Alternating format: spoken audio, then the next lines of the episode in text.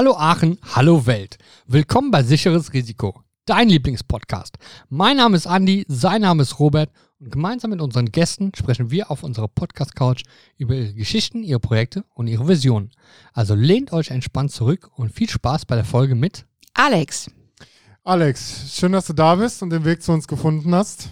Ja, ich bin total gespannt und äh, freue mich mitmachen zu dürfen. Ja, wir haben jetzt im Vorgespräch schon das eine oder andere erfahren, aber nichtsdestotrotz gibt es ja noch sehr, sehr viel mehr, was man über dich erzählen kann. Hier mal ein paar Infos vorab. Du bist noch 47, auch wenn man es dir nicht ansieht. Bist hauptamtlich bei der AIDS-Hilfe Aachen tätig und das mhm. seit 2013. Du warst allerdings vorher schon im Ehrenamt da tätig. Da kommen wir nachher nochmal drauf. Du bist zuständig für Beratung, Begleitung, Jugendprävention, auch an Schulen, Antidiskriminierungsarbeit für die, wie spricht man es aus, XX-Stelle? XXL. XXL, XXL Aachen. Ähm, machst Seminare für Pflegepersonal, Workshops für Frauen, bist Mitglied im Organisationsteam der landesweiten positiven Treffen. Und dein Herzensprojekt ist, die Lebensqualität der HIV-Erkrankten zu verbessern. Und was ich heute auch noch gesehen habe, ist, dass du Ehrenmitglied bist beim Verein Be Your Own Hero seit 2012. Passt das soweit? Aha, unfassbar gut recherchiert. Ja, kannst du, ja, ich habe ich hab sonst nicht viel zu tun, von daher. Ja, da ist schon, schon äh, Fünftel der Zeit vom Podcast vorbei, wenn man alles aufzählt, was du so machst. Wahnsinn. Alex, wir steigen ein mit ein paar Fragen. Mhm. Du bist ja bereit, ne? Ich, ich bin bereit. Gut, also. Eigener Toilettenstuhl oder öffentliches WC? Äh, Toilettenstuhl, da gibt es eine Story zu, ja, die deswegen, hast du auch recherchiert. Ja. Also ähm, never ever Toilettenstuhl. Von daher öffentliches WC unbedingt.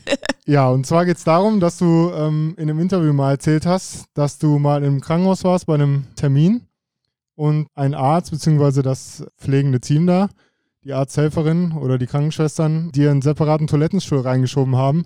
Und nicht, ähm, weil du so gebeten hast, sondern weil die dachten, dass das vonnöten wäre aufgrund deiner Erkrankung. Stimmt das soweit? Ja, darf ich reingrätschen? Ich betrachte mich nicht als erkrankt. Also war auch nicht ich, böse gemeint. Nein, ist alles gut. Also äh, das ist ja so, dass äh, viele so eine Zuschreibung machen. Ja, ich äh, lebe seit 2002 mit einer HIV-Infektion, aber ich nehme Medikamente ein, die einfach verhindern, dass ich krank werde. Und ähm, heutzutage ist es auch so, dass die Medikamente dazu beitragen, dass ich mein Virus nicht mal mehr sexuell weitergeben kann. Also ich kann mit meinem Partner Sex ohne Kondom haben, ohne dass äh, der Virus sich übertragen könnte. Und nichtsdestotrotz, äh, so wie die Medizin sich entwickelt hat in den letzten Jahren an Fortschritten, so ist es gesellschaftlich halt nicht gelaufen. Und Deswegen ist, sage ich mal, Diskriminierung eines äh, der größten Probleme von Menschen, die mit HIV leben und halt eben auch vor allen Dingen im Gesundheitswesen. Ob das beim Zahnarzt ist, dass du Behandlung abgelehnt bekommst, den letzten Termin am Tag bekommst, äh, im Krankenhaus die OP ganz nach hinten geschoben wird mit der Argumentation, man müsste nach dir besonders sauber machen, dass man, was weiß ich, deine Krankenakte markiert, ähm, sichtbar draufschreibt, dass du du HIV-positiv bist, dass es andere lesen können, ähm, dass du Blut abgenommen bekommen sollst und die Leute dann äh, tuscheln, wer soll das machen und was weiß ich was. Also da müssen wir auf jeden Fall nochmal noch mal richtig stark drauf eingehen gleich. Ich würde aber gerade äh, sagen, dass uns äh, machen, lasst uns die, die lockeren Flagen nochmal so vorwegnehmen, bevor wir so richtig tief in diesem Thema drin sind, weil ich habe da schon so viele Sachen gerade, die ich, die ich fragen möchte und ich finde es äh, einfach an manchen Stellen. Im Vorfeld habe ich auch schon recherchiert, so ein bisschen, und wie, wie diskriminierend äh, ein paar Sachen sind. Also bevor wir zu sehr äh, da drauf gehen und so mitgenommen gerade sind, lass uns die, die Fragen noch weitermachen, würde ich sagen. Ja, sehr gerne. Ja, nur abschließend dazu, wir werden sonst später dazu nochmal gekommen. Also seit 2008 ist es möglich, durch äh, unter Medikamentenbehandlung die Virenlast auf so einen niedrigen Level zu bekommen, dass man nicht mehr infektiös ist und sogar, äh, was mich echt überrascht hat oder was ich nicht wusste, gesunde Kinder zeugen kann. So viel dazu. Ne? Kannst auch sehen, dass wir auch in der Hinsicht uns ein bisschen äh, informiert haben. Top, ich bin begeistert. Ja, kommen wir jetzt äh, direkt, äh, fahren wir mal weiter mit den, mit den Fragen. Ähm, Lieblingsort in Aachen? Ja, Lieblingsort in Aachen, ich würde sagen, Hangerweier habe ich eine besondere Beziehung zu, bin im alten Klinikum geboren, mein Sohn ist äh, dort zur Schule gegangen, ich bin dort gerne schwimmen gegangen und mein erstes äh, Zeitungsinterview und ich glaube auch die erste Fernsehreportage ist mit mir am Hangerweiher gedreht worden. Und das war lebensverändernd, würde ich sagen. So. Okay.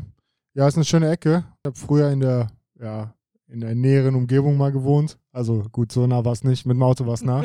Aber äh, da war ich immer äh, ein bisschen meine Runden drehen da und dachte mir immer, Mensch, hier würdest du gern wohnen wollen. Aber es hat nur für Brand gereicht. Ich sage jetzt nicht wo, aber es, es ist trotzdem okay. Ich, ich, ich kann das Leben so leben. Also Brand hat auch echt schöne Ecken. Ja, ja, habe ich kennengelernt. Aber um das klarzustellen, wir reden vom Hangerweiler von dem Park und, und äh, nicht von dem äh, Hangerweiler des, des Freibads, weil du gesagt hast, auch Genau. du gehst, warst ja gerne schwimmen, glaube ich. Hast du. Ja, genau. Schwimmen war ich im Freibad und äh, im Park äh, laufen und alles Mögliche, ja. Ja, sehr schön, hatten wir auch noch nicht. Dann 2012 war ein besonderes Jahr, weil 2012 war in vielerlei Hinsicht ein besonderes Jahr. Ich bin Berlin-Marathon gelaufen. Ähm, ich habe ein komplett Outing hingelegt, öffentliches.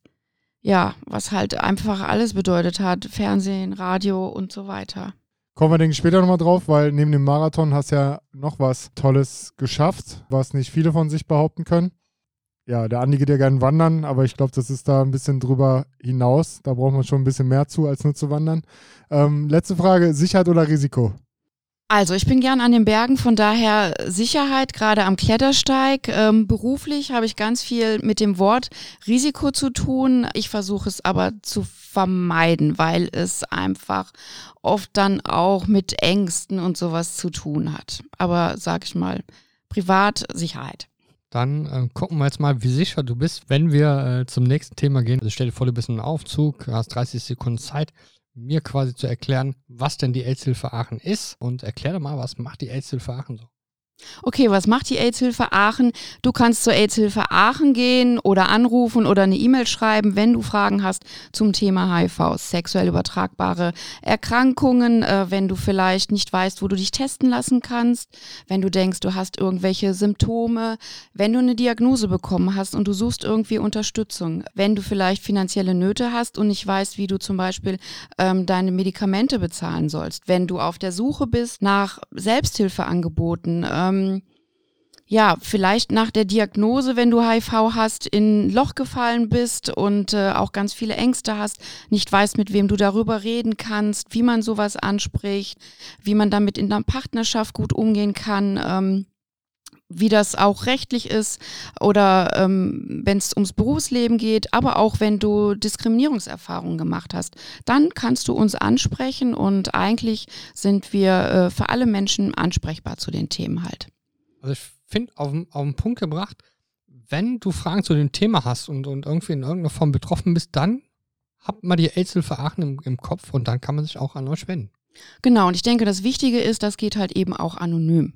Und auch anonym können wir halt eben auch einen, einen Test anbieten, weil viele haben ja doch einfach aus unterschiedlichen Gründen einfach da auch vielleicht ähm, eine Hemmschwelle und ähm, dann sind wir da auf jeden Fall ansprechbar. Aber warum ähm, sollte man jetzt gegenüber euch, einem Verein, anonym sein? Weil ihr habt ja auch eine Schweigepflicht dann, oder? Ihr gebt das ja nicht nach draußen weiter, oder? Genau, wir haben eine Schweigepflicht. Jeder, der bei uns arbeitet, das Erste, was er machen muss, ist halt eben diese Schweigepflichtserklärung zu unterschreiben. Und wer dagegen verstoßt, das würde ich keinem empfehlen.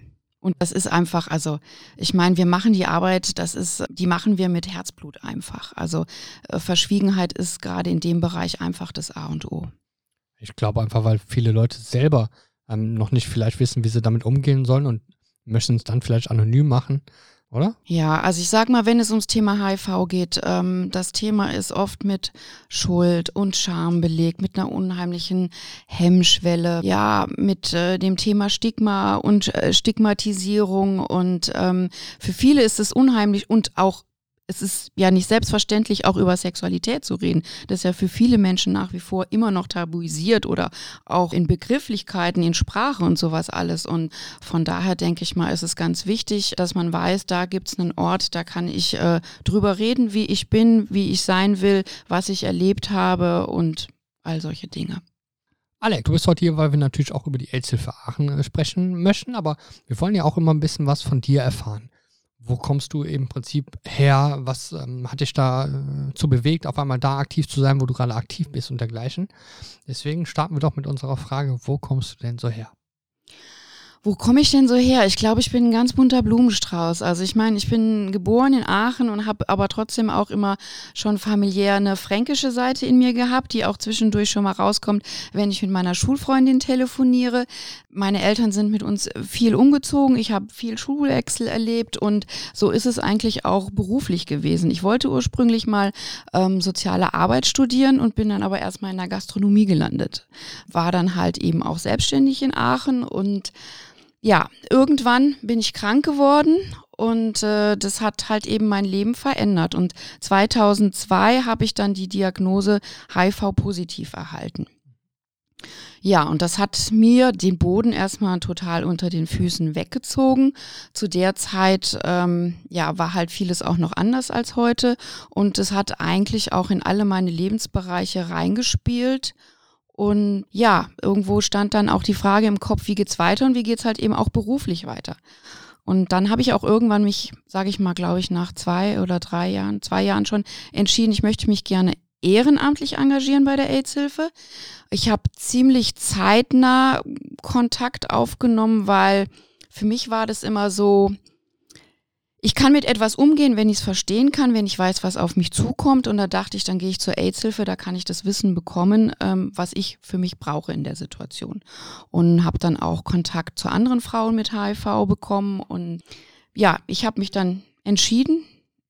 Ich wollte in die Jugendarbeit gehen, ehrenamtlich. Ich wollte die Bilder mit HIV in den Köpfen verändern und habe gedacht, ja, es ist ganz wichtig, sage ich mal, bei der Jugend anzufangen. Ich möchte nicht, dass es Jugendlichen so geht, wie es mir ergangen ist, dass ich die Diagnose gekriegt habe und sage ich mal, dass die alten Bilder der 80er Jahren mir dann auch um die Ohren geflogen sind, dass ich dann auch solche Fragen im Kopf hatte, finde ich noch mal einen Partner, ich habe mich auf einmal weniger wert gefühlt als Frau und ja, da wollte ich halt eben was gegen machen und ich war schon immer der Ansicht, wenn ich die Welt anders haben will, in der ich lebe, dann muss ich auch meinen Beitrag leisten.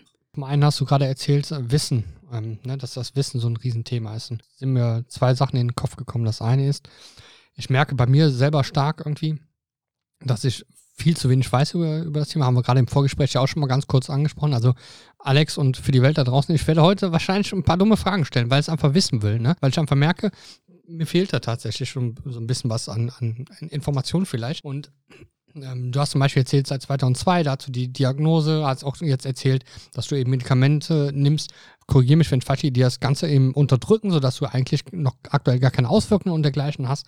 Und das sind ja Dinge, das ist ja jetzt auch schon 19 Jahre her, ne?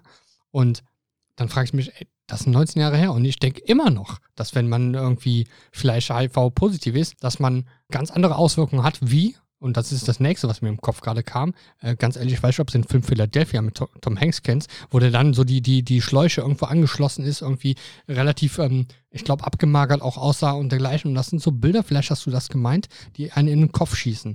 Und das, wenn ich das richtig verstanden habe, muss das ja gar nicht mehr so stark sein.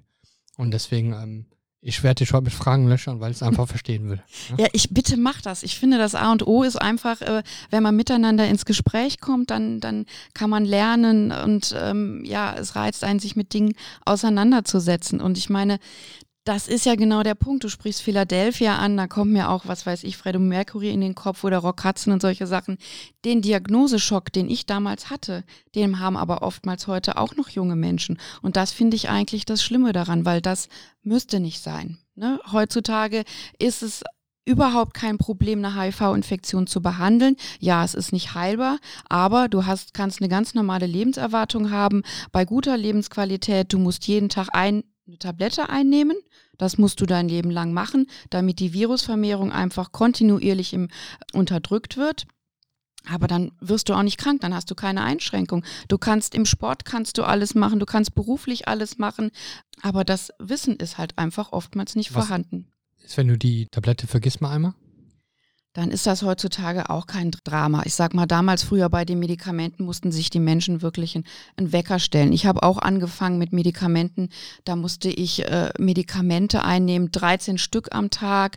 Manche ja, zwei Stunden vor der Medikamenteneinnahme was essen, andere zwei Stunden nach der Medikamenteneinnahme oder alle vier Stunden was einnehmen. Man musste seinen Tagesablauf ja auch ein bisschen drauf einstellen. Heutzutage nehme ich diese eine Tablette und ich sage immer, ich nehme die, bevor ich schlafen gehe und ich gehe nicht jeden Tag um die gleiche Uhrzeit schlafen. Und ähm, es ist auch kein Drama, wenn ich die mal vergesse im Monat, das passiert. Dann schlafe ich vielleicht früher ein und schlafe durch. Die haben halt einfach, so sagt man, eine lange Halbwertzeit. Also die Wirkung ist relativ lange da.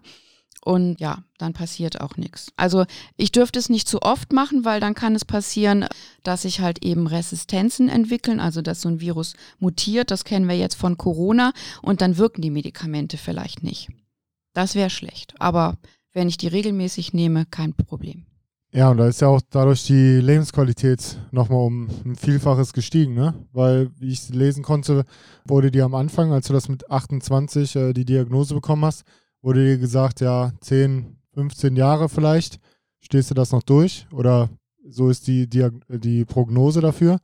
Und dann hast du ja damals auch, kam es ja auch in Gewissenskonflikt, finde ich. Also, was heißt Gewissenskonflikt? Aber du bist ja auch kurz vorher Mutter geworden. Mein Sohn war damals, glaube ich, fünf, sechs Jahre Ja, oder alt, ja. genau. Aber da hast du dir natürlich auch die Frage gestellt, wie man das so macht, wie man das mit sich vereinbart, ne? Und wie es weitergehen wird. Hat man natürlich auch Ängste. Wie ist das jetzt im Nachhinein zu sagen, hey, aus den zehn Jahren sind jetzt schon fast 20 geworden. Da lebt man das Leben noch ein bisschen ganz anders, oder? Und weiß das mehr zu schätzen, ne? Ja, ich glaube, das ist so der Punkt. Ähm, das geht ja Menschen mit, mit vielen Diagnosen, wenn die ihrer Endlichkeit bewusst geworden sind. Ja, dann, dann lebt es sich einfach wesentlich intensiver. Also für mich war das der Moment damals der schlimmste Gedanke, als man mir das gesagt hat. Ich habe an mein Kind gedacht und an das, was vielleicht nicht mehr möglich ist, was ich mir für mein Kind gewünscht habe, als Mutter da zu sein, dieses und jenes beizubringen, zu begleiten, zu zeigen und was weiß ich. Und als ich diese 10, 15 Jahre wirklich um hatte, das war echt so ein Moment, wo ich dachte, yo, strike. Und ja, heute natürlich kein Thema mehr. Und ich würde sagen, das schwierigste Outing, was ich hatte, das war auch dieser Moment, es meinem Sohn zu sagen. Also weil, ja, ich habe mit meinem Arzt drüber gesprochen, wie macht man sowas. Ich wollte das möglichst gut machen. Ich wollte nicht, dass mein Kind irgendwelche Verlustängste hat, äh, sich Sorgen um seine Mama macht und solche Sachen. Ich habe mit anderen Frauen gesprochen, die mit HIV leben. Wie hast du das gemacht? Und da kriegte ich als Antwort, ich habe das nicht gemacht. Ich musste mir selber irgendwie einen Weg basteln damals und ja, ich habe es dann gemacht zu einem Zeitpunkt, wo ich dachte, das ist für uns der richtige Moment, als ähm, mein Sohn 13 war.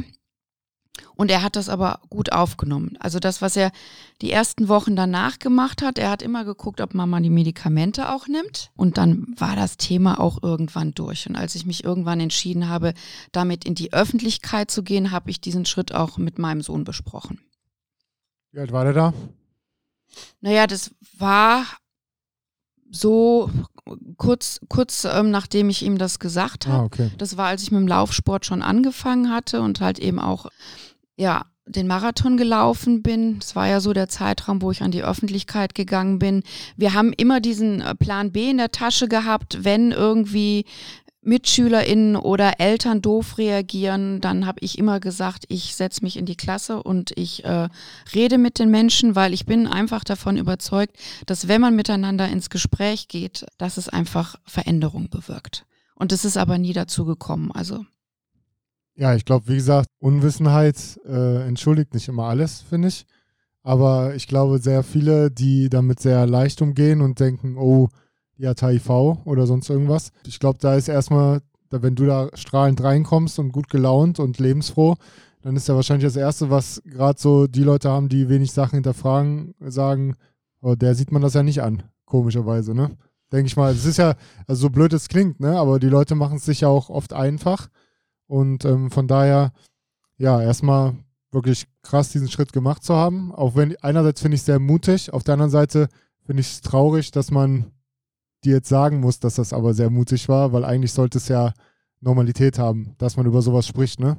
Also man spricht heutzutage super locker, wie oft man am Tag auf dem Klo war, ne? wo, wo es auch um gewisse Sachen geht, ne? Dann kann man auch mal offen drüber sprechen, hey, ich habe da was, aber ihr wisst, ich bin in Behandlung, alles ist in Ordnung, ne? Dass ich bin gut eingestellt. Von daher bin ich genauso wie du und jeder andere auch, ne? Ja, ich finde das ganz spannend. Also früher habe ich auch gesagt, das, das ist ein Outing. Mittlerweile ist das für mich nur noch eine Information, die ich jemandem gebe, weil ich sie ihm geben möchte. Ich muss es natürlich nicht sagen und ich sage es auch nicht jedem, ähm, aber es gibt halt Situationen, wo es mir einfach wichtig ist und ich möchte in einer Welt und in einer Gesellschaft leben, wo ich das tun kann und deshalb tue ich das auch. Ja, eine spannende Zahl, die ich gesehen habe. Ich weiß nicht, wie aktuell die noch ist, aber von bundesweit über 84.000 Infizierten weiß jeder Siebte nicht, dass er es hat dass er daran erkrankt ist oder sich angesteckt hat. Bei dir, ja, darf man ja offen ansprechen, weil das hast du jetzt auch schon in mehreren Interviews auch gesagt, bei dir hat sich das ja alles ein bisschen hingezogen, bis es dann schließlich zur Diagnose kam, ne? Es fing eigentlich mit einem Hautausschlag an, ne? Das heißt, man geht zum Dermatologen und dann klappert man mal vielleicht noch einen zweiten ab, weil es nicht besser wird. Und nach anderthalb Jahren kam dann die Diagnose, ne? Also was, was kann man denn empfehlen, ist immer schwer zu sagen, aber was macht man mit jedem Siebten, der es nicht weiß? Naja, der Punkt ist, ich habe ja, ich mache ja auch Online-Beratung oder sitze am Telefon und dann habe ich oft Leute, die anrufen und sagen, ich habe die und die Symptome und ich habe das gegoogelt. Und dann sage ich immer, niemals nach Symptomen gehen. HIV ist so unspezifisch, das kann tausend andere Ursachen haben. Hattest du in deinem Leben eine Situation, wo es zu einer Übertragung mit HIV hätte kommen können, dann mach einen Test. Ein Test schafft Klarheit ähm, und dann hast du auch die Chance auf eine Behandlung und kannst ein ganz normales Leben weiterführen. Das ist halt eben so das A und O einfach. Und äh, ja, bei mir hat es lange gedauert, bis ich die Diagnose gekriegt habe. Und da habe ich auch einfach Zeit verloren. Mir ging es nicht gut in dieser Zeit. Ne? Ich habe 17 Kilo an Gewicht verloren und Nachtschweiß und was weiß ich was alles entwickelt, bis ich irgendwann die Diagnose gekriegt habe.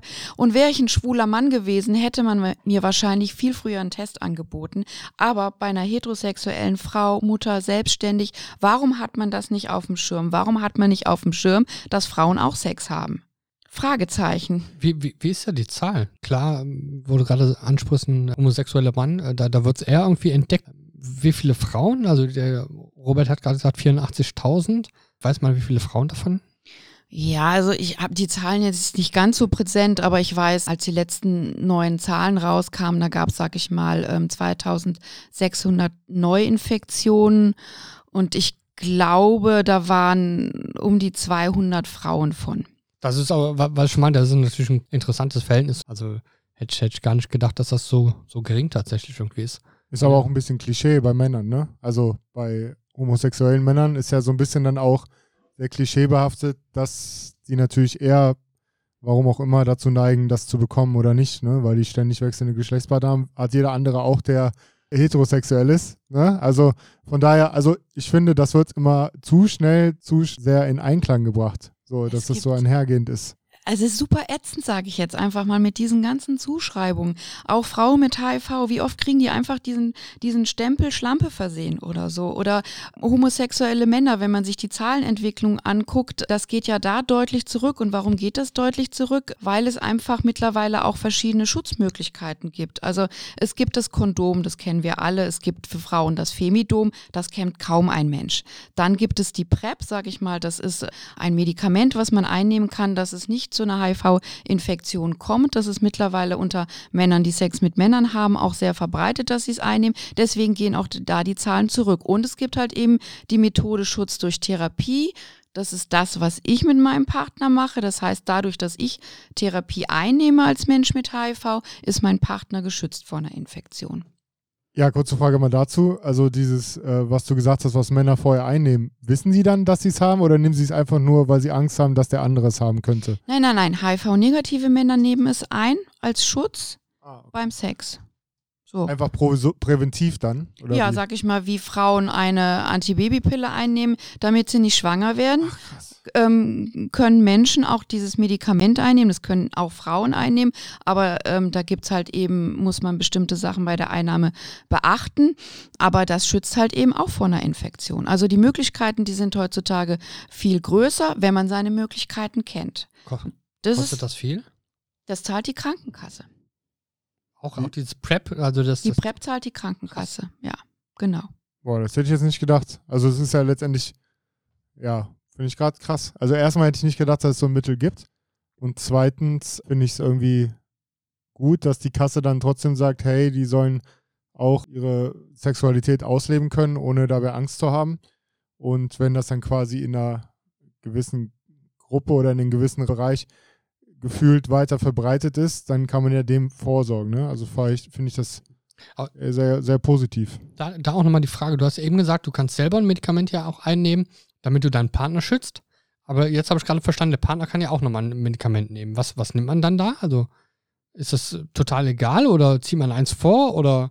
Nein, es gibt ein bestimmtes Medikament, also was das halt einfach in Studien erwiesen hat, dass es halt eben vor einer Infektion schützt. Das gibt es mittlerweile, also das Ursprungsmedikament, das hieß Truvada und da gibt es aber mittlerweile auch schon, ähm, sag ich mal, bestimmte Generika, wo man das halt eben von anderen Firmen kriegen kann. Aber es zahlt halt die Kasse.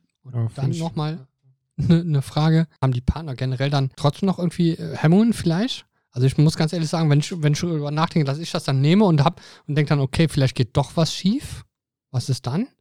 Also wie, wie geht man damit um? Ich glaube, viele Menschen nehmen das ein, um einfach auch wieder eine freiere Sexualität haben zu können. also die Tablette, sag ich mal, kann auch den Kopf befreien vor so einer Infektionsangst und da kann das halt eben auch ein, auch ein Grund für sein. Und HIV und Partnerschaft, das ist ja auch immer so ein Thema, das habe ich ja auch in meiner Biografie gehabt. Es ist ja auch immer schwierig, sag ich mal, wenn man jemanden neu kennt, ob jetzt Partner oder was weiß ich, vielleicht auch Sexkontakt, äh, sage ich das dem, wie sage ich das dem, wann sage ich das dem?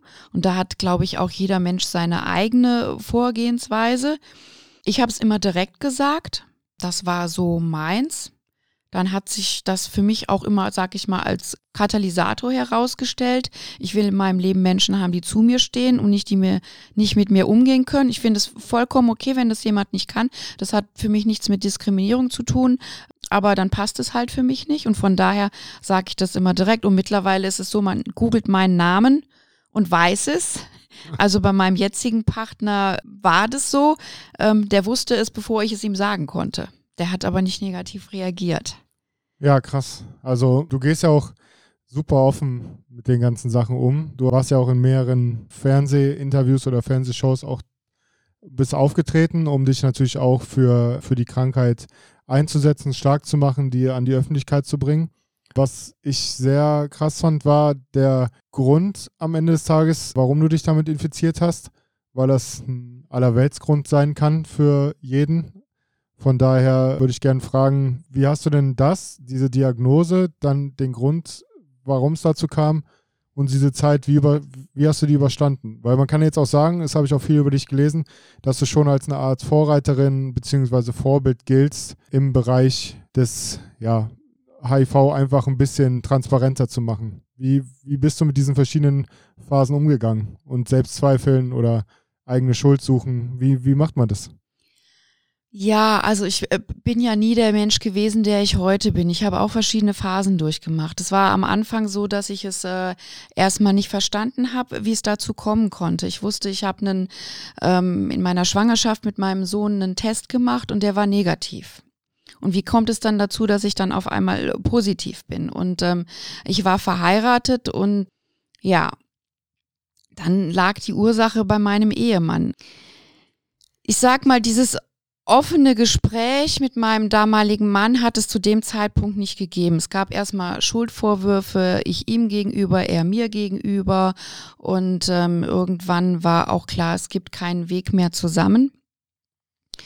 Ähm, und dann habe ich für mich einen Weg suchen müssen. Und irgendwann war ich an dem Punkt, da habe ich dieses, Ges also wir haben uns nicht im Bösen getrennt, das muss ich ganz klar sagen. Wir haben auch heute ein freundschaftliches Verhältnis und ich glaube, ich weiß nicht, wie lange es gedauert hat, vielleicht zehn Jahre später, da habe ich ihn nochmal drauf angesprochen und dann haben wir ein sehr offenes Gespräch gehabt. Und ähm, er hat dann auch gesagt, ähm, dass er sich ewig die äh, Schuldvorwürfe machen würde und ja, dass er halt eben der Verursacher ist. Und ich habe gesagt, du pass auf, du brauchst ja überhaupt keine Schuldvorwürfe machen. Mein Leben Leben ist genau gut, wie es jetzt ist. Ich hätte vieles nicht erlebt, ich hätte viele Menschen nicht kennengelernt, vieles nicht erfahren, wäre diese Diagnose in mein Leben getreten. Also wäre es nicht zu dieser Infektion gekommen. Was ein Problem war, war, glaube ich, dieser Vertrauensbruch. Da hatte ich zu knapsen dran und das hat auch, sage ich mal, in den Beziehungen darauf war das erstmal schwierig.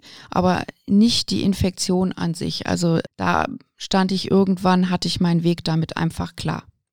Du hast, du hast gerade ähm, ja gesagt, du warst damals nicht der Mensch, der du heute bist. Ich würde gerne ein bisschen verstehen, wie du dann damals drauf hast und dann gesagt hast, okay, ich engagiere mich ehrenamtlich, um das ganze Thema zu verstehen. Also das war ja schlussendlich dann einfach ein Einstieg und seitdem du dich ehrenamtlich engagiert hast, ist offensichtlich eine Menge passiert.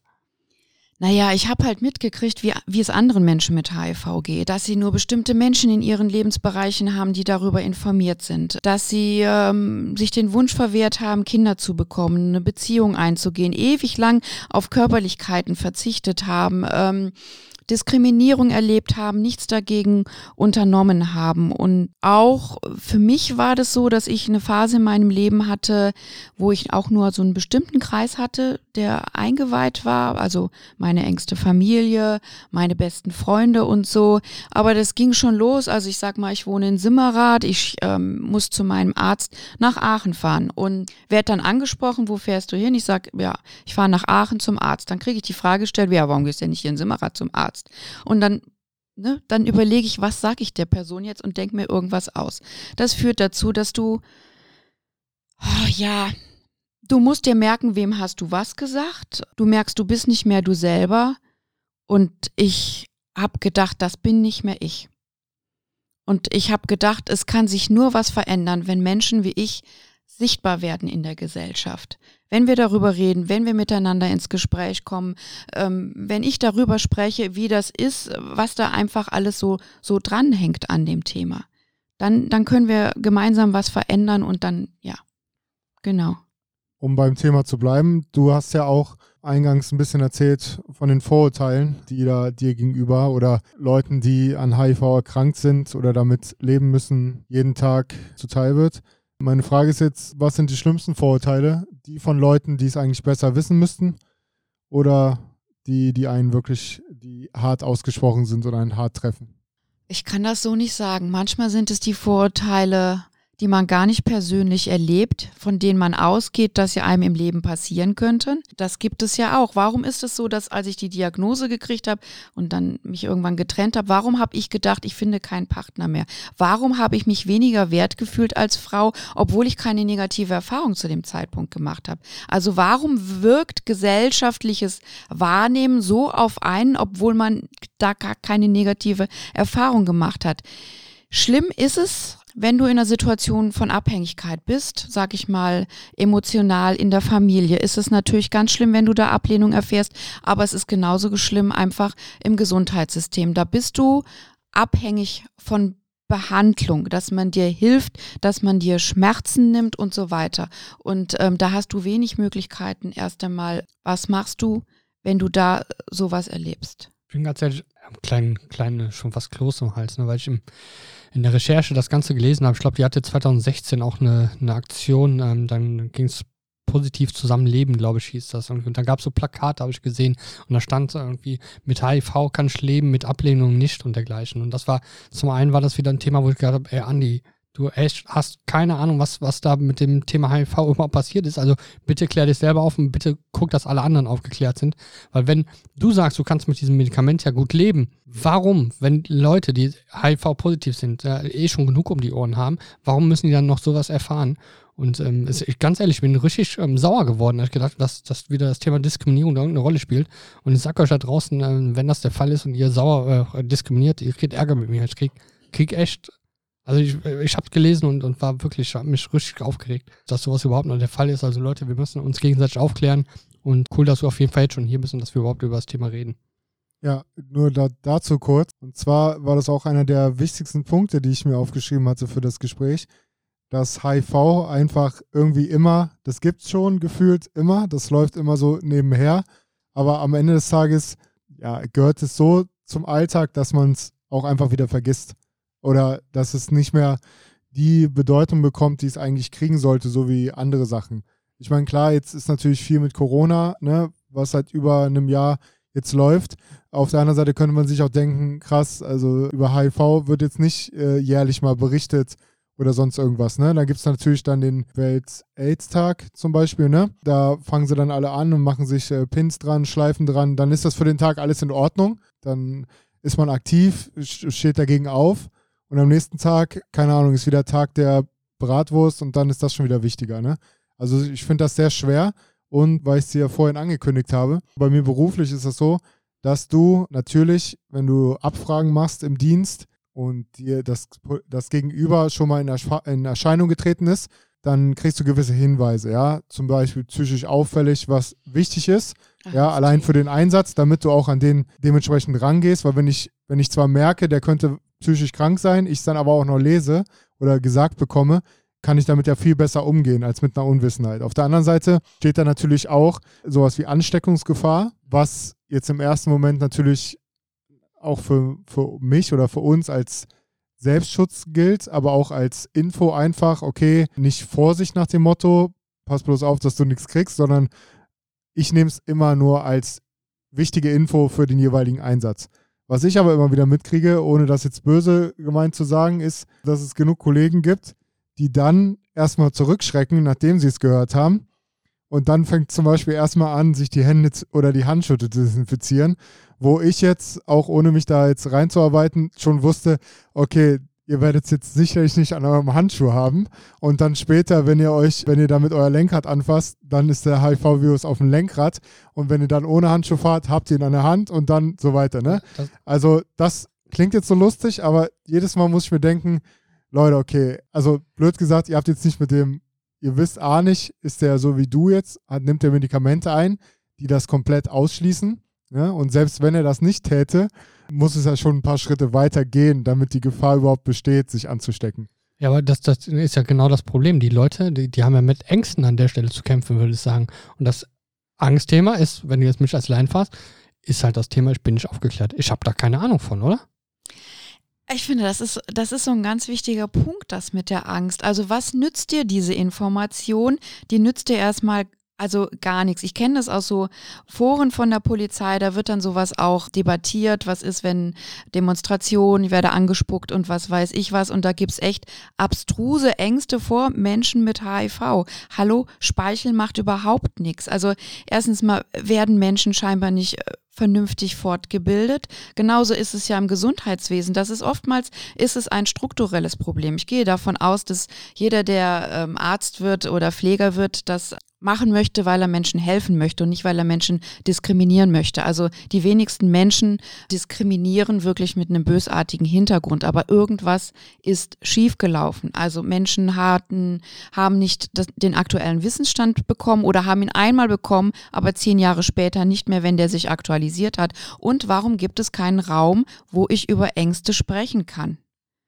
Ich weiß nicht, ob es das bei der Polizei gibt. Ich weiß aber, dass es das in Kliniken, in irgendwelchen Praxenteams einfach viel zu selten gibt. Und ich finde es traurig für beide Seiten, für die Menschen, die Diskriminierung erleben. Ich finde es aber auch für einen Arzt, äh, für eine medizinische Fachangestellte, für einen Polizisten finde ich es traurig, wenn man Ängste im Job hat, weil es einfach kein gutes Gefühl macht. Ja gut, also wenn wir jetzt um über meine Sparte reden, bist du im falschen Beruf, wenn du Angst hast, irgendwas zu bekommen, weil irgendwie, also jetzt nicht HIV wahrscheinlich, aber äh, du kommst immer mit Leuten in Kontakt, die alles Mögliche haben können. Sei es Hepatitis, sei es sonst irgendwas, Läuse, ne? Also damit muss man sich von Beginn an schon, ja, das muss man schon abgehakt haben für sich, weil sonst würde man nur noch zitternd zu jedem Einsatz fahren, ja. Weil du das mit dem Spucken gesagt hast, also ich wurde jetzt auch schon des Öfteren angespuckt, zuletzt ins Gesicht. Was ich dann nur krass fand, war, mir war schon klar, dass ich jetzt nicht HIV dadurch kriege. Aber mir war zum Beispiel nicht klar, was ist mit Hepatitis oder sonst irgendwas. Und dann bin ich ins Krankenhaus gefahren im Dienst, weil, wenn ich es nicht mache an dem Tag, dann habe ich halt auch, wenn ich was kriegen sollte, auch wenn die Prozent, äh, wenn es prozentual sehr gering ist, habe ich keinen Versicherungsschutz. Dann sagt man ja, hättest du ja machen können. Vom ersten Krankenhaus wurde ich weggeschickt und gesagt, nee, nee, da passiert sowieso nichts. Im zweiten wurde gesagt, ja, gut, dass du da bist, da müssen wir auf jeden Fall jetzt Blut abnehmen. Und dann natürlich äh, nochmal in drei Monaten sechs und neun. Und ich, ich hatte jetzt keine Angst, aber das ist auch so ein Punkt, wenn du dann nicht genug Wissen hast darüber. Einerseits, weil du dich selber nicht interessierst dafür, andererseits, weil du vielleicht nie aufgeklärt wurdest. Ja, also ich wüsste jetzt nicht, dass bei mir in der Ausbildung äh, jemand gesprochen hat und dich aufgeklärt hat über ja, Ansteckungsgefahren, ja, was möglich ist, wie du was kriegen könntest und wenn nicht. Das gibt es bei uns nicht. Also, aber warum denn nicht? Das weiß ich nicht. Vielleicht gibt es das irgendwo anders, aber ich denke stark, dass das, wenn es das bei uns nicht so gab in der Ausbildung, äh, dass das jetzt nicht überall ist. Da wird dann über andere Sachen mehr Wert drauf gelegt. Von daher finde ich schon krass, ja. Kannst du uns vielleicht an der Stelle, ich habe ja gesagt, ich stelle halt tausend Fragen. Ne? Kannst du, kannst du gerade mal ähm, sagen, was ist denn eine Ansteckungsgefahr? Wie kann ich mich anstecken? Naja, ich, also ich sage immer Übertragungsmöglichkeiten. Dieses Wort Ansteckung und Gefahr, das, das, das wird immer mhm. so hochgehangen. Ich rede eher mal lieber von Möglichkeiten. Natürlich ist es der ungeschützte Sex. Also es geht immer um, um Kontakt mit Körperflüssigkeiten, die eine hohe Viruslast enthalten können und ähm, wo es halt eben auch um eine bestimmte Menge geht und auch, wie intensiv war der Kontakt um Körperflüssigkeiten, die Kontakt kommen mit Schleimhäuten, sag ich mal, im Genitalbereich. Wenn es um Blutkontakte geht, dann ist das eher darum, wenn man äh, zum Beispiel eine Spritze verwendet, äh, zum Beispiel wenn es um Substanzkonsum geht, wo jemand schon vorher eine Spritze verwendet hat, wo ein Rest Blut drin ist und man ähm, injiziert die sich, dann kann es halt eben zu einer Übertragung kommen. Aber selbst ein einmaliger, was weiß ich, heterosexueller Vaginalkontakt ähm, hat kein hohes Risiko. Das kann 99 Mal gut gehen, das kann einmal schief gehen. Habe ich mir gerade, das, das finde ich eine super spannende Sache. Also zum einen, ich kann mit jemandem Sex haben, der ist HIV-positiv. Wir haben keine Pille genommen und so, die uns davon schützt. Ich mache, äh, keine Ahnung, drei, vier Züge rein, raus, ja. Und dann habe ich vielleicht, habe ich vielleicht Glück, ja. Kann, kann nichts passieren quasi. Das finde ich zum Beispiel schon mal eine spannende Information. Und das nächste ist auch tatsächlich, und da, da bin ich einfach wieder unwissend, ist eben, jemand hat eine Wunde und ich habe auch eine Wunde und wir treffen uns quasi, ne, legen, legen, haben beide eine Wunde an der Hand, geben uns die Hand. Und das heißt auch nicht, dass da was passiert, oder? Und der Punkt ist, du würdest das wahrscheinlich niemals tun. Das, der Gedanke ist in deinem Kopf. Ich habe eine Wunde, der hat eine Wunde, wir geben uns die Hand. Und dann, sage ja. ich mal, eine Wunde blutet erstmal raus. Also was musst du tun, damit das vom anderen, das Blut wirklich in dich reinkommt? Also die meisten Situationen, die man im Kopf hat, die passieren im wirklichen Leben nicht, außer halt jetzt ne, ja, ich, beim, ich sag, beim Sex halt. Ich sage so. was ich, was ich ja, im Kopf habe, genau. ist tatsächlich, was mache ich denn, wenn jetzt mal, ich fahre irgendwo mit dem Auto lang, habe einen Unfallopfer irgendwo. So, Unfallopfer ist tierisch am Bluten. So, dann, dann, dann gehe ich da hin und ganz ehrlich, ich habe schon vielleicht das eine oder andere Mal auch äh, ein bisschen, ja, Angst ist zu, zu stark, das Wort, aber trotzdem, dass ich darüber schon mal nachgedacht habe. Was ist denn, wenn ich jetzt auch da mich verletze und dann kommen wir halt in Kontakt? Muss ich mich davor schützen oder nicht? Das sind schon Dinge, wo ich. Naja, das lernst du im Erste-Hilfe-Kurs. Kasten auf, Handschuhe anziehen, Selbstschutz. Ja, natürlich. So, also ähm, Unfallopfer, da müsste ja schon irgendwie was passieren. Du willst jemanden aus dem Auto holen, hast mit Scherben Kontakt und die Person dann auch. Dann ist noch die Frage, wie hoch ist die Viruslast bei diesem Menschen überhaupt? Sag ich mal, Menschen, die die höchste Viruslast haben, ist entweder, sage ich mal, in einem fortgeschrittenen Stadium von HIV, also wenn wir schon von AIDS-Symptomatik sprechen, oder aber, wenn sie es selber wahrscheinlich gar noch nicht wissen, wenn sie in den ersten Wochen nach Ansteckung, weil da vermehrt sich der Virus am meisten. Da geht äh, die Anzahl von Viren hunderttausendfache bis hin zum sonst was. Und da wissen es die Menschen gar nicht selber oft. Ja, das ist echt krass. Also diese Unwissenheit, äh, die macht natürlich Angst. Das ist in sämtlichen Bereichen so, finde ich. Und das ist jetzt, also in sämtlichen Bereichen, wo Leute diskriminiert werden, ist halt die Unwissenheit immer da. Ne? Also sei es jetzt wegen Hautfarben, Herkünften. Es geht immer darum, weil ich es nicht besser weiß oder vor dem, was ich nicht kenne, habe ich Angst. Ist bei HIV dann wahrscheinlich nicht anders.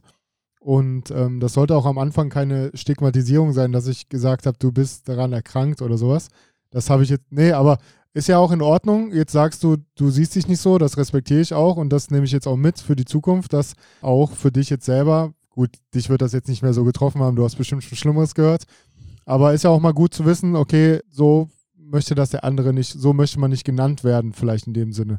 Finde ich auch sehr wichtig, nehme ich auch mit. Und jetzt, um mal einen kleinen Sprung zu machen, und zwar hast du ja fünf kleine Kuscheltierchen hier mitgebracht. ja. Einer ist schon umgefallen. Ich glaube, also entweder. IV. ja, genau. Achso, gut. Dann habe ich schon gemerkt, okay, für dich, dass wir über das Thema gesprochen haben. Jetzt hast du noch ein paar andere. Und zwar geht es da um, ja, größtenteils Geschlechtskrankheiten, ne? die sich gerne mal verteilen, wenn man, äh, so wie der Andi schon gesagt hat, drei, viermal rein raus geht und dann fertig ist und dann ja, sein Leben weiterlebt. Erzähl doch mal was dazu oder sag zumindest mal, ja, wie du diese Krankheiten an Mann und Frau bringst oder denen die näher bringst? also, wie ich denen die, die unterschiedlichen Viren oder Bakterien näher bringen, das ist ja meistens, sage ich mal, wenn ich in, in Schulklassen gehe. Und ähm, da finde ich einfach das wichtige, ja, Menschen können nur dann selbstbestimmte Entscheidungen treffen, wenn sie das Wissen dazu haben. Und somit informiere ich einfach darüber, was gibt es und dass das auch einfach normal ist, dass es im Leben einfach, dass man in Kontakt kommt mit äh, Viren, Bakterien. Fangen wir bei Herpes an. Also fast jeder hat irgendwie Herpesviren in sich, aber die meisten haben totale Angst, Unsicherheit oder zu wenig Wissen vor all dem, was es gibt und wie man sich schützen kann und dass man einfach auch vieles behandeln kann. So, einfach, aber dass es sinnvoll ist, dass man, wenn man denkt, mh, hm, da könnte was passiert sein, dass ich das abklären lasse und dass ich weiß, wo ich damit hingehen kann. Und das finde ich halt gerade wichtig, das halt eben Jugendlichen mitzugeben. Und natürlich auch, sage ich mal, ähm, das Thema Diskriminierung zu besprechen, ähm, weil ich finde, die Jugend ist unsere Zukunft.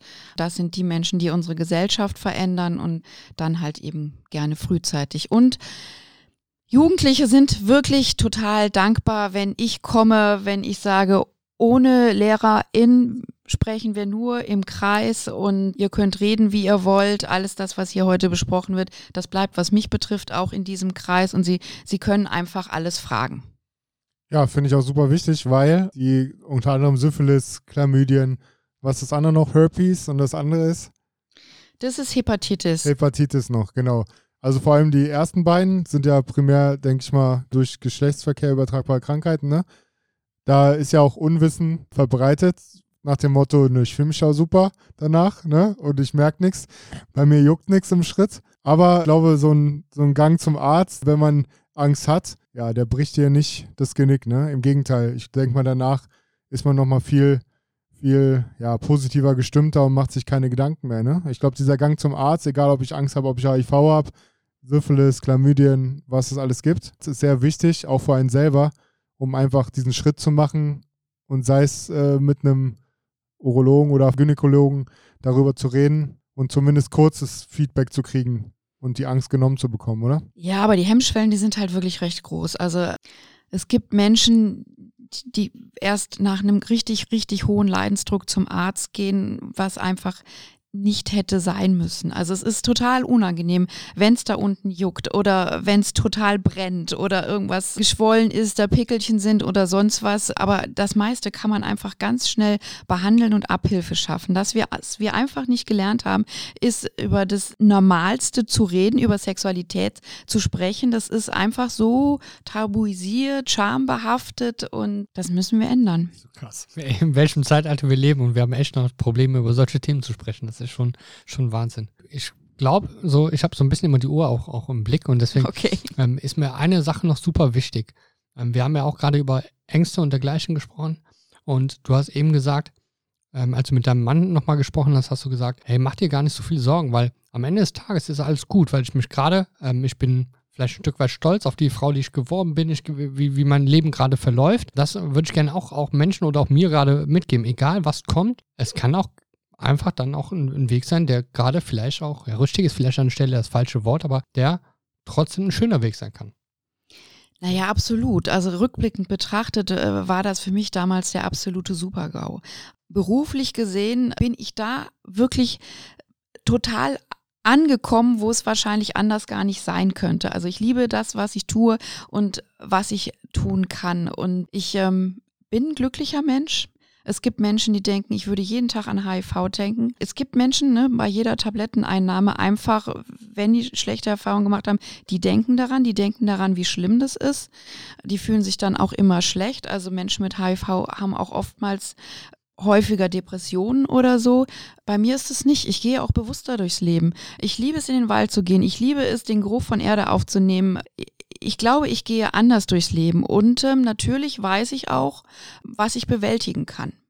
Und betrachte viele Probleme, wo ich früher gedacht hätte, oh Gott, wie schaffe ich das, wie schaffe ich das? Ich weiß, was ich kann. Ich weiß, dass es Hürden und Prüfungen im Leben gibt. Und ja, eine Krise kann eine Chance sein weil du so voller Energie warst und bist, sag ich mal. Äh, du warst ja auch schon auf dem Kilimanjaro, ne? Als man, habe ich doch richtig gelesen, ne? Ja, hast du richtig gelesen. Ich habe es aber nicht bis zum Gipfel geschafft. Das äh, sage ich auch immer dabei. Ach so, okay. Aber ähm, ja, ich bin höhenkrank geworden. ja, ja, ja, gut, aber das wollen wir jetzt auch nicht negativ reden. Das ist schon eine Leistung. Hast, nee, du, hast du die jeder Schritt, den man geschafft hat, ist es wert gewesen und äh, war auch seine Herausforderung. Weil du, genau, weil du auch kurz zuvor oder ein Jahr zuvor, auch als das mit dem Marathon war, ein Jahr vorher hast du gesagt, konntest gerade mal zwei, drei, vier Minuten am Stück laufen, ne? Und hast dich dann quasi langsam hochgearbeitet. Und ich finde, dass das ja auch, also klingt jetzt schlimm, dass die Krankheit ein Segen für dich war, aber auf der einen Seite hast du deine berufliche Erfüllung gefunden und auf der anderen Seite können die Erkrankten ja auch glücklich, sich glücklich schätzen, dass sie jemanden wie dich haben, der auch medial und in der Öffentlichkeit sich so dafür stark macht. Ne? Das heißt, so schlimm das auch alles ist und vielleicht hast du in einem, einem Moment auch gedacht, ach, ohne wäre mein Leben auch gegangen, so nach dem Motto. Aber man lernt ja auch vieles kennen. Ne? Man lernt Menschen besser kennen, man weiß, auf wen man sich verlassen kann, auf wen nicht.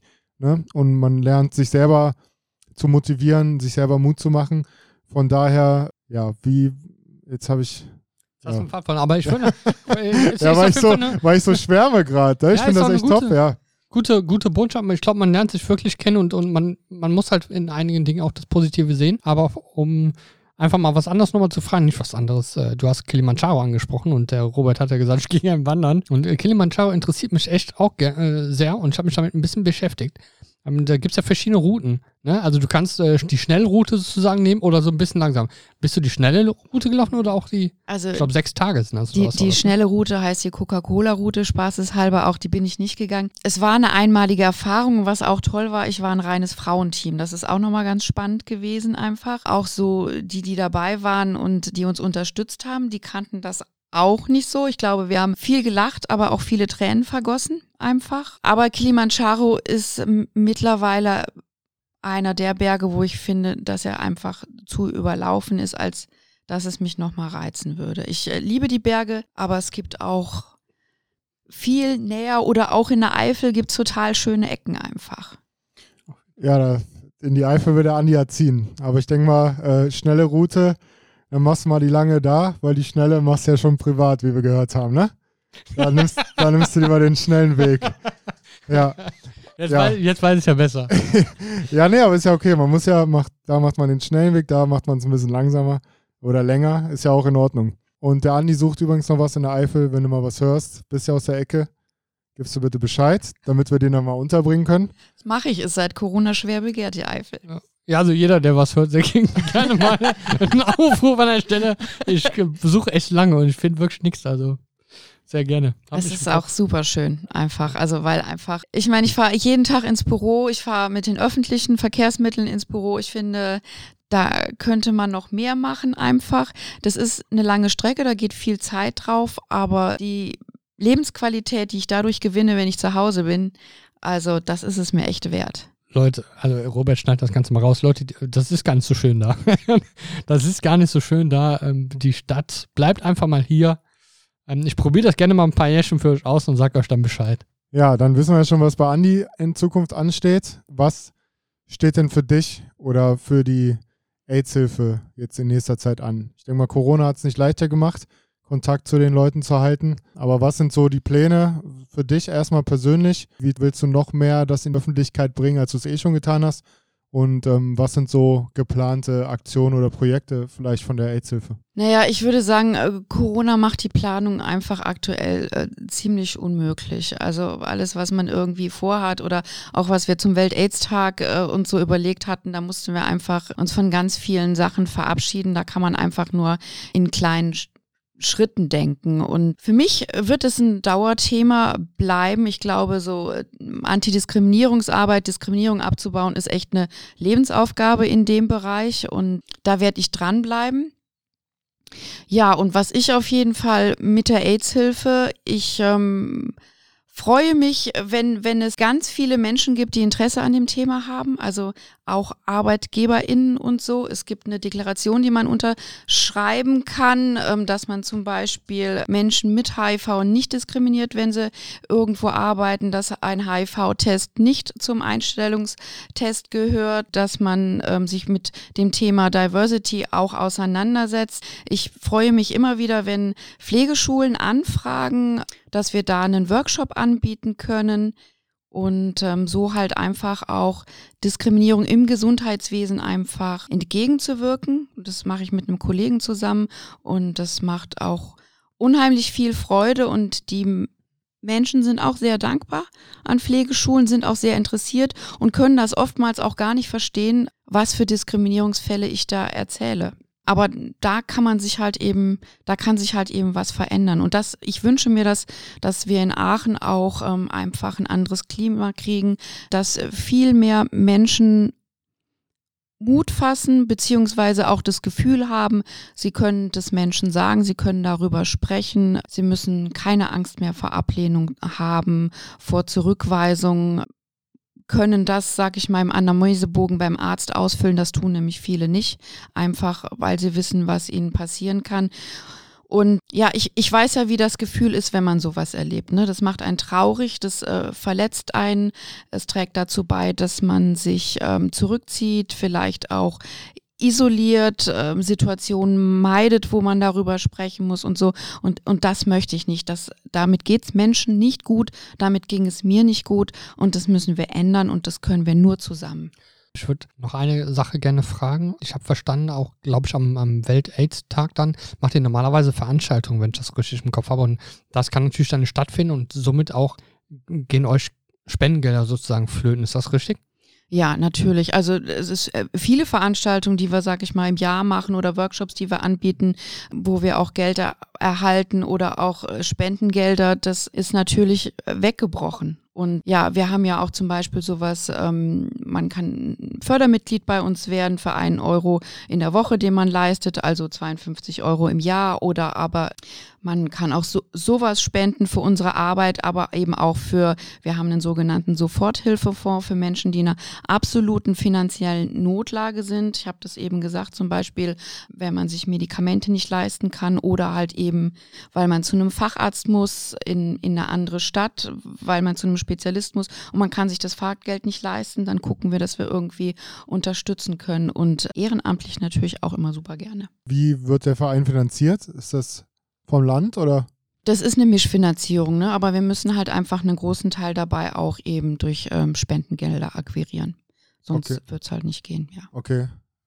Ja, weil euch gibt es ja nicht nur in Aachen, ne? Euch gibt es ja fast in jeder Stadt.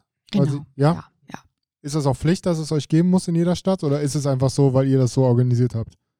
Naja, das ist nicht Pflicht, dass es uns in jeder Stadt geben muss, aber ihr habt ja letztens den Beitrag von der Caritas gehabt zum, zum Thema Suchtberatung und so. Also wir haben schon Pflichtleistungen, die wir halt eben auch umsetzen müssen, was halt eben so vereinbart ist. Und das finde ich halt eben auch gut, dass man das halt eben auch in Aachen als wertschätzt und als wichtig ansieht. Ne? Sowas zum Beispiel wie die Arbeit in Schulen, die wir machen.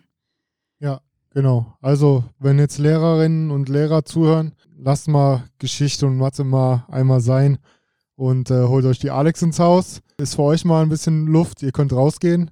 Und für die Kids und Jugendlichen wird es, glaube ich, eine lustige und auch eine angenehme, mit Wissen gefüllte Stunde, sage ich mal.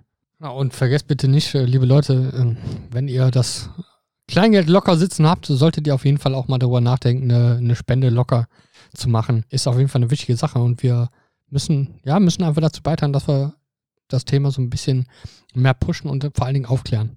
Die Frage ist ja auch äh, an jeden Hörer und jede Hörerin, wie kannst du, also was machst du sonst mit dem Euro in der Woche, ne? Dann kannst du auch mal für so einen Verein das aufbringen. Ja, ich denke, es geht nicht, nicht immer nur um Geld. Also ähm, das ist natürlich super und das brauchen wir, aber es geht halt eben auch um ehrenamtliche Tätigkeit. Was weiß ich, wenn wir einmal im Jahr ein Sommerfest für Menschen mit HIV machen, vielleicht hat jemand Lust, zwei Stunden seiner Zeit zu spenden und stellt sich an den Grill oder irgendwas. Also ähm, da ist, glaube ich, vieles denkbar. Genau, das nehmen wir mal als Aufruf an alle, die Corona-Zeit jetzt mal nutzen wollen oder genutzt haben, um bei sich im Kopf mal ein bisschen Freiraum zu schaffen. Äh, engagiert euch. Die Alex ist da bereit, Kontakte anzunehmen, sage ich jetzt mal so. Und äh, sie klingt nicht nur sehr sympathisch, sie ist auch in echt sehr sympathisch. Von daher kann man sich da gerne mal, denke ich mal, auf ein Käffchen treffen oder im Vereinshaus in der Zollernstraße 1 direkt an der Normaluhr. genau, da fährt, hält sogar ein Bus. Also, äh, was will man mehr? So, und dann kommen wir jetzt zur letzten Rubrik, Alex. Und zwar kannst du das Titelbild der Aachener Nachrichten morgen bestimmen. Was soll da drauf? Ja, ich habe es überlegt. Eigentlich müsste ich natürlich eine Corona-Schlagzeile machen, aber ich glaube, weil einfach so wenig Menschen in der Bevölkerung wissen, dass HIV unter Therapie nicht übertragbar ist, möchte ich das als Schlagseite auf, äh, als Titelseite haben auf Seite 1. Das soll die Schlagzeile sein. Genau. Damit wir einfach entspannter miteinander leben. Sehr gut. In allen Sprachen, weil Aachen ist ja wie unser privates Leben Multikulti, von Genau. daher auf allen Sprachen, weil es geht ja auch jeden was an. So ist es. fand den Hasht- Hashtag auch cool. Einfach mal ein entspanntes Leben oder wie hast du das gerade gesagt? Entspannt zusammenleben. Finde ich auch gut. So, da sind wir leider schon am Ende, Alex. Aber das war bestimmt oder hoffentlich auch nicht das letzte Mal, dass wir uns gesehen haben. Wie war es für dich heute? Ja, ich möchte mich ganz herzlich bedanken. Also mir hat es echt super Spaß gemacht und ich war ja gespannt, was stellt ihr für Fragen und so. Und das war wirklich sehr vielseitig und gerne wieder. Und ich bin gespannt, wenn ich es höre. Und habe mir ja eure letzten Podcast angehört. Das ist ja total abwechslungsreich und ja, Fan. Ja, danke. Ich hoffe, du hast auch ein Abo dagelassen, weil nur so werden wir gehört. Übrigens, wir machen es nochmal irgendwann richtig öffentlich, aber kann man mal an der Seite Stelle sagen, wir sind auf Platz 50 deutschlandweit für Non-Profit-Podcasts von, keine Ahnung, 210, 220. Platz 50 kann man mal raushauen. Weiß ich nicht, wie, wie krass die da äh, das täglich checken, aber kann man ja schon mal mit angeben. Ne? Das, das war 180 Non-Profit-Podcasts, die das auch angegeben haben, hinter uns lassen. Von daher äh, müsst ihr uns weiter folgen, damit wir so Leuten wie Alex nochmals Gehör verschaffen und das auch in jeden Haushalt bringen, der es bisher noch nicht kannte. Und ja, ich hoffe, die Folge hat euch gefallen. Und das letzte Wort hat jetzt unser rein raus, Andi, wie ich ihn ab sofort nenne. Du machst mich fertig. Ja, aber ist doch okay. Wenn, Äh. wenn dann, wenn schon, dann schon. Alex. Jetzt hast du den Namen weg.